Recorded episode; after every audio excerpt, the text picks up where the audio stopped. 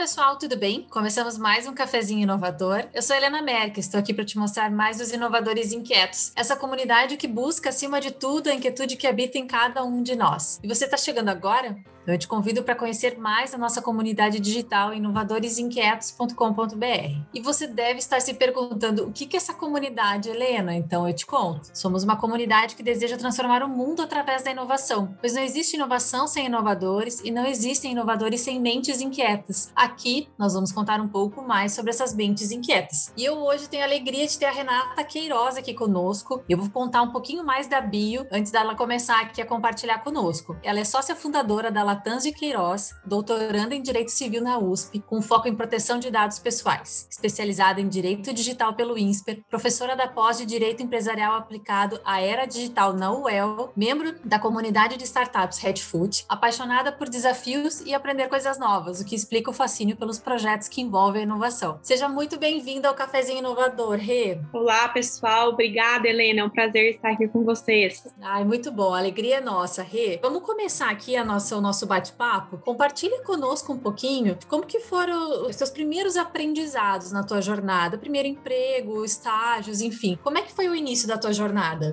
Então, pensando, já tem algum tempo de caminhada e pensando assim no início da jornada, da época de estágio na faculdade, eu posso falar que eu ousei experimentar todas as áreas, né? Normalmente, às vezes, o estagiário da área do direito, ele fica muito focado em uma área ou outra, e eu passei por tudo. Eu passei por órgão público, eu passei por delegacia, eu passei por empresa, eu passei por escritório de advocacia. Então, esse meu interesse em experimentar todas as áreas me deixou com tranquilidade depois, até para a escolha da área de atuação que eu me sentisse mais confortável. Então, sempre hoje, já professora, eu falo muito para os meus alunos sobre essa oportunidade que o estágio nos dá de experimentar as diversas facetas, as diversas possibilidades de áreas de atuação da profissão, da nossa profissão, seja qual for, direito, engenharia, medicina, enfim, qualquer uma. E eu aproveitei bastante a faculdade nesse sentido, Helena. Então, foi muito interessante. Muito legal. E, e conta pra gente, assim, depois da faculdade, como é que foram aí teus momentos de mudança de carreira? Porque assim, a gente viu que você fez bastante coisa. Conta mais aí pra gente dessa diversidade toda aí. E eu acho que sim, de fato, né, isso que você fala para os alunos é muito pertinente. O estágio ele traz pra gente também, né, esse aprendizado e acho que também nos auxilia nessa busca, né, do que que a gente vai querer fazer, o que que faz sentido pra gente, né? Então, muito bacana. Conta mais pra gente, Rê. Perfeito. Bom, depois de formada, Helena, eu fui pro tradicionalzão mesmo do direito. Fui trabalhar em escritório de advocacia com foco no contencioso. Para minha sorte, para minha bênção aí, logo em seguida recebi uma proposta para trabalhar como advogada em uma empresa que atuava na área do direito digital. E isso lá em 2012, pensa. E daí topei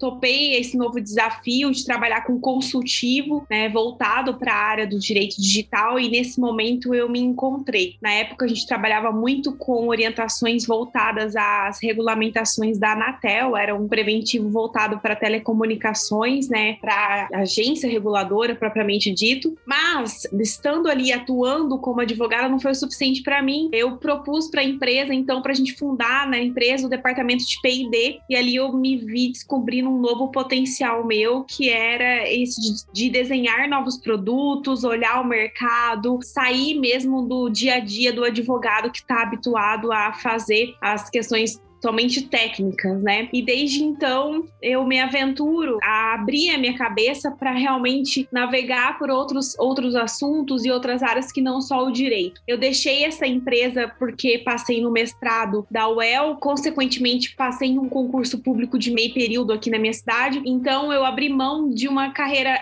assim inicial de sucesso para poder cursar o mestrado que seria viabilizado pela carreira pública. Como os meus pais sempre foram concursados e eu, eu cresci ouvindo aqui que eu também seria, eu digo que a grande muda mudança de chave na minha vida, Helena, aconteceu nos anos de 2019, quando eu pensei comigo, poxa, cara, eu quero empreender. Então, claro que toda a nossa jornada, ela vai nos construindo, né? Desde a época que eu comentei com vocês lá do estágio, em várias áreas, depois fui para um tradicionalzão, vi que não era o que eu queria, fui trabalhar com uma área mais diferente do direito, que é o direito e inovação. Nessa oportunidade oportunidade, naveguei ali pelo departamento de P&D, desenvolvi produtos, estudei mercado, abri mão dessa oportunidade para poder me debruçar sobre o mestrado e experimentei a carreira pública, o concurso público. E aí eu pude ver que não é muito porque os meus pais queriam que assim fosse que necessariamente vai ser para mim para o resto da vida. Então o empreendedorismo ele virou uma chave na minha vida. É claro que é, quando eu falo empreendedorismo eu resolvi então abrir meu escritório de advocacia porque eu vi uma, uma necessidade no mercado muito grande de um novo perfil de advogado, que tem a ver com o perfil, inclusive, nosso aqui dos inovadores, que vai de encontro com a necessidade da nova sociedade que tem se formado. E eu vendo essa necessidade do mercado, vendo as pessoas vindo até mim, tendo o conhecimento, eu falei, eu vou ter a coragem de empreender. Então, essa chave para mim virou ali em 2019, quando eu resolvi também empreender. Então, hoje eu brinco um pouco que eu tenho um pé em cada. Um pé não, os pés e o braço, né? Porque eu ainda sou servidora pública, ainda atuo com políticas públicas no Instituto de Desenvolvimento aqui em Londrina, mas tenho um escritório e também leciono. Então eu fico assim, um pé na academia, um pé no público, um pé no privado. Mas tudo aí construindo para que em breve, assim, um caminho não tão distante, eu possa me dedicar ao escritório, que é realmente o que eu tenho me envolvido e me apaixonado cada dia mais. Muito legal. Agora me conta uma coisa, Rê. Eu quero saber se a participação em Startup Weekend te ajudou aí uh, nesse mindset empreendedor aí. Ela teve alguma coisa a ver nessa adaptação? Com certeza. Eu me pergunto por que, que eu não fiz isso antes. No entanto, que eu fui dar uma palestra esses dias para alguns alunos e aí me perguntaram assim: professora, se você pudesse voltar lá atrás, né? Porque você ainda era estudante, o que você mudaria? Né, no, na sua trajetória profissional, eu falei assim, eu mudaria as minhas conexões, participar de comunidade, hoje eu participo do Inovadores Inquietos, da comunidade de startups aqui de Londrina e região, e participar de eventos que me conectasse e permitisse essa imersão em outro mundo, é, realmente contribuiu muito para essa virada de chave. E não só isso, né, Helena, depois que eu participei do SW, meu primeiro SW, eu já logo me envolvi, eu gostei tanto que eu já fui procurar como que eu poderia ajudar, então no próximo que teve teve aqui em Londrina, eu já estava na comissão organizadora, então eu acho que é meio que um caminho sem volta, assim, sabe? É verdade, é bem isso. E aí me conta mais uma coisa aqui. Eu vi que entre tantas coisas que você faz, você também é mentora. Como é que é essa experiência para você? Essa experiência é uma das experiências mais, assim, se tem uma coisa que a comunidade me ensinou, que é essas conexões, né, que, é, que são propostas por comunidades como inovadores, por outras comunidades, me ensinou é que como é importante ajudar e ser ajudado né? É um novo mindset mesmo de você não enxergar o outro como um concorrente, mas numa perspectiva de que quando um ganha, todo mundo ganha, todo mundo se desenvolve, enfim. E hoje participar de algumas iniciativas como mentora. Esse ano eu entrei para a mentoria do Founder Institute. Eu vejo assim como assim um grande privilégio. Eu, eu, mas eu ao mesmo tempo eu acho que a gente vai lá para contribuir com algumas coisas, mas a gente aprende tanto ao mesmo tempo. Então essa troca que se tem dentro das comunidades, dentro desse ambiente inovador, ela é muito rica. Ela que promove, mantém vivo mesmo, viva essa chama do constante desenvolvimento de todo mundo, não só como profissional, mas como pessoa pessoa também. Muito legal. E assim, a tua, eu acredito que a tua experiência como professora, né, que você já tinha aí algum tempo prévia, a mentoria também deve ter te apoiado bastante, né? Ah, sim, tudo é complementar, né, Helena? Eu falo assim, tive esses tempos atrás o desafio de assumir uma das pastas lá da Codel, uma diretoria, e aí eu pensei assim, nossa, que desafio, né? E aí vamos. Então, assim, todos esses desafios que envolvem mais postura, falar em público, conhecer um negócio. A própria diretoria de ciência e tecnologia me permitiu uma imersão muito grande no ecossistema. Então, assim, eu falo que o grande diferencial do nosso escritório e da minha pessoa como profissional mesmo é porque assim, quando eu vou atender o cliente, sem brincadeira, pelo menos as startups, 90% do tempo eu passo perguntando sobre o modelo de negócio e sobre questões voltadas a isso, e 10% a gente resolve no jurídico, porque, sinceramente, muitas das vezes o problema realmente não está dentro da questão jurídica, mas sim no modelo de negócio, de como o cliente está tocando. Então, essas experiências de docência, de mentoria, de realmente realmente aprofundamento no mercado, nas políticas públicas de inovação, isso tudo me ajudaram muito a, a me formar como profissional e eu acho que a gente olhando para os profissionais hoje em dia, quanto mais interdisciplinar e multidisciplinar for a formação, mais condições a gente tem de ajudar, né? Seja cliente, seja amigo, seja aluno, seja familiar, enfim, nos complementa, é uma formação complementar. Muito bom, Rê. Eu acho que deve ser realmente assim, é, é, muito rico mesmo, porque o problema, né, dificilmente é só alguma coisa, é só uma ponta, né, como você bem colocou, né, o problema dificilmente vai ser só o jurídico. A gente tem todo um resto aí que compõe um cenário muito impactante aí para quem está, por exemplo, num escritório como você recebendo, mas muito legal. Agora compartilha com a gente um pouquinho da tua percepção aí. Você é, mencionou algumas vezes, né, a gente falou aqui em relação à tua atividade na área pública pública. Como é que é o desafio de, de inovar em um ambiente que é muito regulado, assim, eu diria quase engessado, mas com certeza muito regulado, de muitas responsabilidades, né? Então, Helena, é também muito regulado, é burocrático, mas eu diria que o gargalo não tá nem aí sabe? A maior dificuldade que eu enfrento no dia a dia, mesmo na minha atuação como gestora pública, é mais a questão de mudança de cultura. E é por isso que a gente nunca sabe o dia de manhã, é muito complicado falar sobre isso, né? Mas eu não sei se eu me vejo por longos anos na iniciativa pública. Por quê? Porque exatamente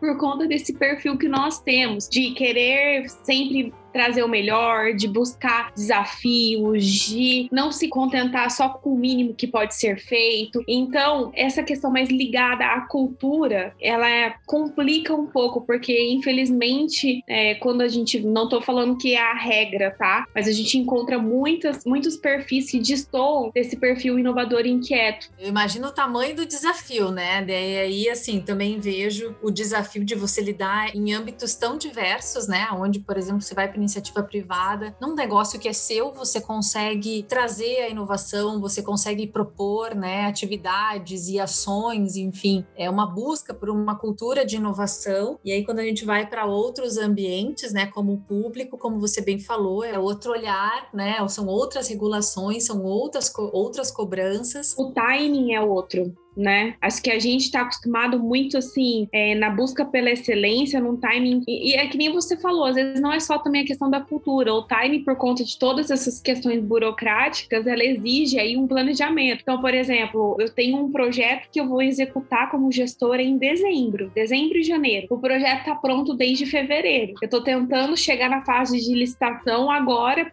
então, assim, são vários entraves, mas a cultura, somadas às questões burocráticas é, de, e de timing mesmo, é, são fatores que dificultam muito e desanimam, assim, de certa forma, quem tem esse perfil mais parecido com o nosso, sabe? Pois é, agora eu vou aproveitar um pouquinho que você está aqui nessa conversa tão legal com a gente, Rê. E aí eu queria ouvir um pouquinho aí a tua opinião de um tema que você já trouxe aqui para os inovadores, para quem está nos escutando. A Rê participou com a gente em janeiro para falar sobre sobre o marco legal das startups. E aí, agora, por vários momentos, quem está aqui com a gente é, ouviu né, ela comentando em, em, diversos cenários que ela atua com as startups. Você entende, agora a gente falou um pouquinho do público, né? Você entende que esse marco vai de fato apoiar e talvez até trazer um pouco desse aprendizado da cultura que a gente tem de inovação? Você acha que essa troca começa a existir a partir dessa série de ações que o governo vai propor aí no marco?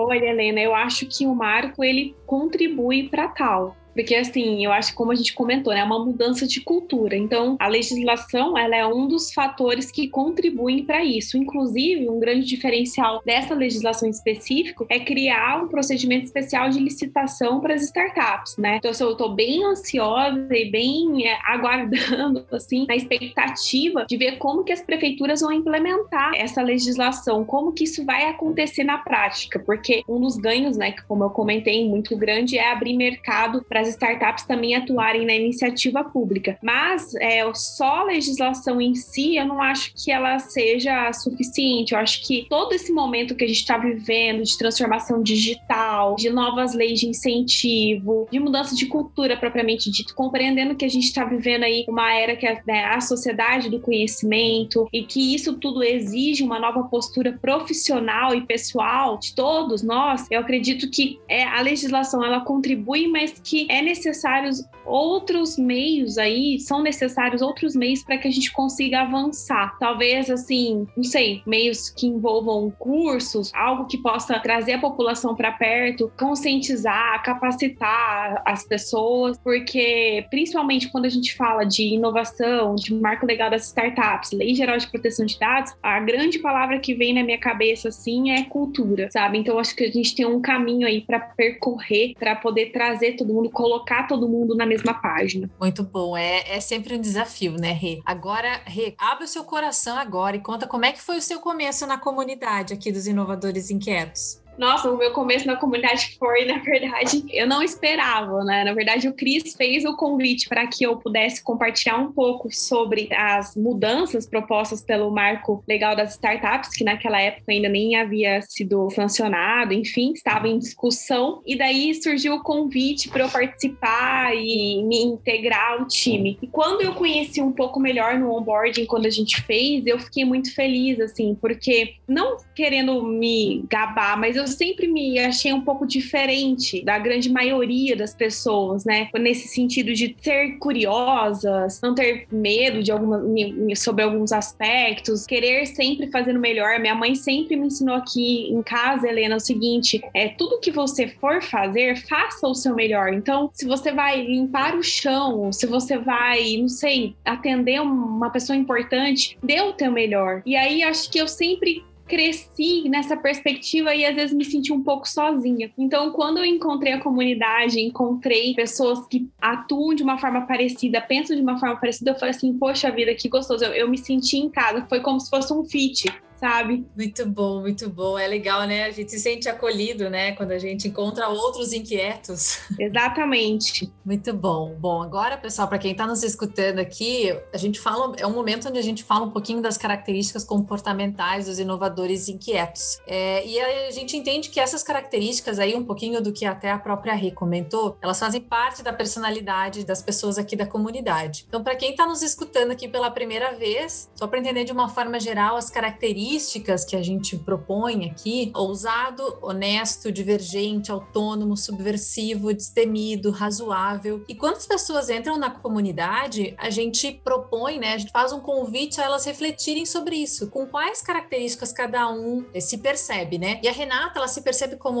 ousada, honesta e destemida, e ainda se coloca como apaixonada, pois acredita que dentro do perfil de um inovador, a paixão pelo que fazemos muda a nossa forma de atuação e transforma a realidade do nosso meio. Veja, gente, não combinei nada e ela falou exatamente a mesma coisa agora aqui a pouquinho pra gente. Agora eu te pergunto, como é que é esse exercício de se perceber ousada, destemida e honesta? Eu acho que assim, Helena, é, é na verdade se perceber como você é na prática. É até um pouco engraçado, a gente não tem muito costume de falar sobre os nossos adjetivos, sendo qualidades ou defeitos, né? Até fico um pouco, sou um pouco pega de surpresa quando eu for falar sobre isso. Mas se tem algo que realmente realmente vem de encontro com a minha personalidade são esses adjetivos. E tem uma frase do Theodore Roosevelt, que ele, né, ex-presidente dos Estados Unidos, ele fala muito sobre a questão do homem que luta na arena, que tá com a face coberta de poeira, mas ele vai fracassar tendo vivido aquela experiência, estando ali na arena, coberto de suor, poeira, algo assim, a frase dele. E aí ele fala que ele prefere ser esse homem do que ser aqueles que estariam na arquibancada olhando vendo aquele homem lutar e tentar. Então, eu acho assim, a vida, essa questão de ser destemido, de ser ousado, ela pede isso de nós, para que a gente possa realmente viver tudo que aquilo que nos foi proposto viver. E também essa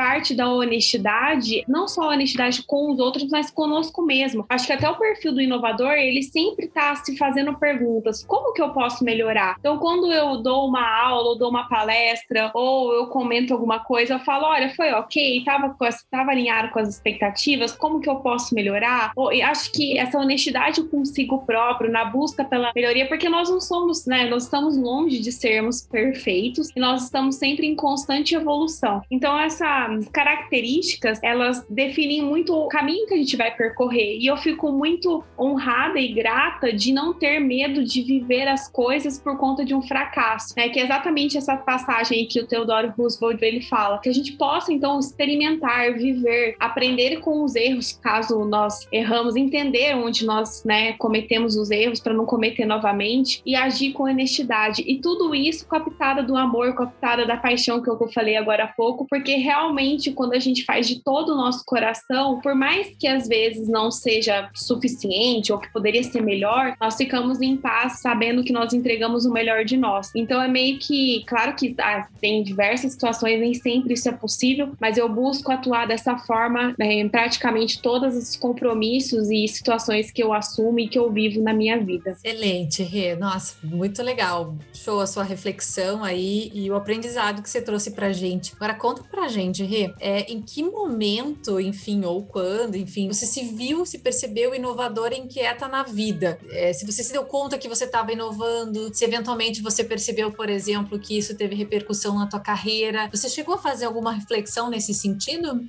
Eu tive um clique desse, você acredita, Helena? O meu clique como esse foi assim: eu fiz, sou graduada, pós-graduada e tenho mestrado aqui na UEL, em Londrina. Londrina é uma cidade do interior do Paraná, enfim. E aí a gente não tinha um curso de doutorado aqui, né? E aí aquela menina que sonha grande falou: Cara, eu quero fazer doutorado na USP. Mas peraí, menina, ninguém te conhece lá. Como assim, né? O que, você vai xeretar lá em São Paulo? A melhor faculdade de direito do país e tal. E aí eu me lembro que eu marquei uma conversa com um professor e o escritório dele é na Faria Lima. E eu me lembro como se fosse hoje, a vez que eu fui para lá pela primeira vez, com a mochilinha nas costas, olhando aqueles arranha-céus, né? Claro que eu já tinha ido para São Paulo outras vezes e conheço outras capitais, e enfim, o ponto não é esse, mas o ponto foi assim, o, o como eu senti senti, como eu me senti assim, poxa, já que é pra sonhar, vamos sonhar grande, vamos buscar o melhor. Então, naquele momento, eu, me percebi, eu falei assim, caramba, eu acho que realmente eu não tô na linha regular ali de corte, eu acho que tem alguma coisinha aqui que me permite ir além. E, e essa coisinha, esse temperinho é exatamente, né, essa questão de ser inquieta, de buscar inovar, de realmente não temer. Ah, que legal esse momento, é muito bom. Bom, agora a gente vai para o momento que é a dica do inovador.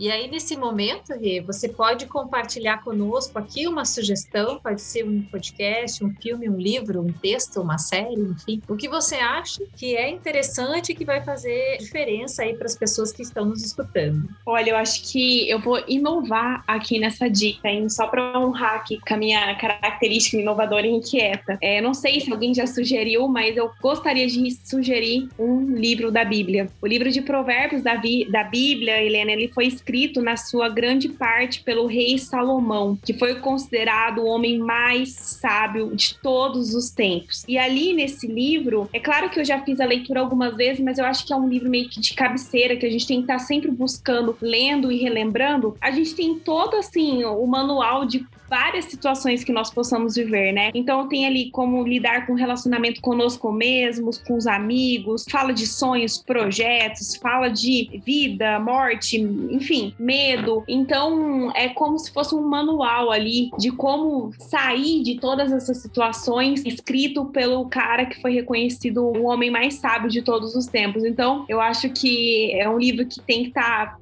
perto, por perto, e um conteúdo que tem que estar perto e acessível sempre de nós, de todos, mas em especial de nós, inovadores inquietos. Ah, que legal. Adorei aí a sua dica, Rê. Eu acho que ela é cheia de literalmente sabedoria, né? Como você bem falou do rei Salomão aí. Com certeza ele também devia ser um inovador e um inquieto na época dele, né? Com certeza, ele reinou por mais de 40 anos. É, é considerado um, homem, um dos homens mais ricos da história, né? Administrou aí trilhões, enfim, e é tido o homem mais sábio de todos os tempos. Então, acho que nós que buscamos constante evolução, né? Essa comunidade é uma comunidade de pessoas que são inquietas porque querem sempre mais, querem crescer, querem evoluir. Essa questão do caminhar próximo a decisões sábias tem que ser um imperativo para nós. Muito legal, muito legal. Bom, agora, Rê, a gente está caminhando para o final aqui do nosso cafezinho e a gente tem o um momento mito ou verdade. Eu espero que você esteja preparada. Vamos lá? Ai, meu Deus, vamos.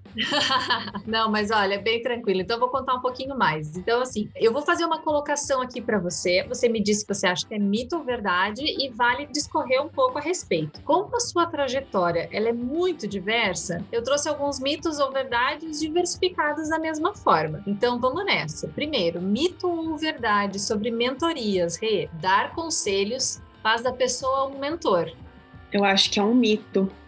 Porque a mentoria, ela envolve muito mais responsabilidade do que dar conselhos. Acho que dar conselhos é uma das atitudes de um mentor né? Mas o mentor, é, para chegar a dar conselhos, ele tem que ter disponibilidade, ele tem que entender do negócio, ele vai dar conselhos, às vezes ele vai atuar como um parceiro, ele vai a, ajudar, conectar com outras pessoas. Então, eu acho que dar conselhos é uma das atividades, mas não é tão somente isso a atividade da mentoria. Não sei se foi claro. Não, foi claro, é isso aí. Eu concordo com você. Vamos lá, o próximo mito ou verdade sobre LGPD. A LGPD somente protege os dados pessoais que circulam no meio digital. Artigo 1 da lei, Helena, diz que a lei regulamentará tratamento de dados pessoais, inclusive nos meios digitais. Quando a lei fala inclusive, ela está querendo dizer que também nos meios digitais, mas incluídos os meios físicos. Então, isso é um mito porque a Lei Geral de Proteção de Dados ela se aplica para tratamento de dados pessoais tanto nos meios digitais quanto nos meios físicos. Excelente, viu, gente? Vamos prestar atenção aqui, dicas valiosíssimas aí da RE, a área de especialização dela, LGPD. Vamos ficar muito atentos aí, porque já está em vigor e está acontecendo bastante coisa. Vamos lá. Próximo mito ou verdade? Agora sobre turismo, Rê. Quem trabalha com turismo viaja sempre. Mito, porque o turismo, ele não é só o turismo de lazer, né? A gente tem turismo de negócios, a gente tem turismo voltado para a natureza, turismo voltado para religioso, turismo, enfim, são várias as facetas do turismo. Uma delas se envolve viagem, acredito que pode ser que algum, turismo gastronômico, por exemplo, quando eu saio para jantar em um restaurante que eu não conheço ou vou visitar determinado santuário, tudo isso envolve as atividades. Então, viajar em si não é único exclusivo do turismo. A gente tem outros tipos que também são atividades de turismo e não estão envolvidas com o viajar. Que pena, né, Rê? Senão a gente estava viajando sempre, hein? Nossa, que falta faz, né? Demais, né? Vamos lá, Rê. O último mito ou verdade sobre empreendedorismo. Só empreende quem tem ideias únicas. Ah, eu acho que é mito. O empreendedorismo é uma atividade tão mais complexa e profunda do que ideias. Às vezes, eu, assim, a gente que participa muito de Startup Weekend, organiza e vê e ter contato com startups e tal, às vezes você vê excelentes ideias, mas aquilo lá tá tão distante de uma execução e às vezes você vê ideias que já estão no mercado, mas são enfrentadas de alguma outra forma, com alguma alteração, alguma inovação e tem um boom também. Então, é mito para mim de que o empreendedorismo é só para para novas ideias. Muito bom, concordo com você também, Rê, excelente. Vamos lá. Rê, quero agradecer demais a tua participação aqui no Cafezinho Inovador. Foi muito legal conhecer aqui mais a tua trajetória, de você compartilhar conosco aí mais de como você enxerga aí a vida e de como você começou aqui na comunidade. Ah, eu que agradeço. Para mim é um prazer caminhar próximo a vocês. Eu tenho aprendido muito com essa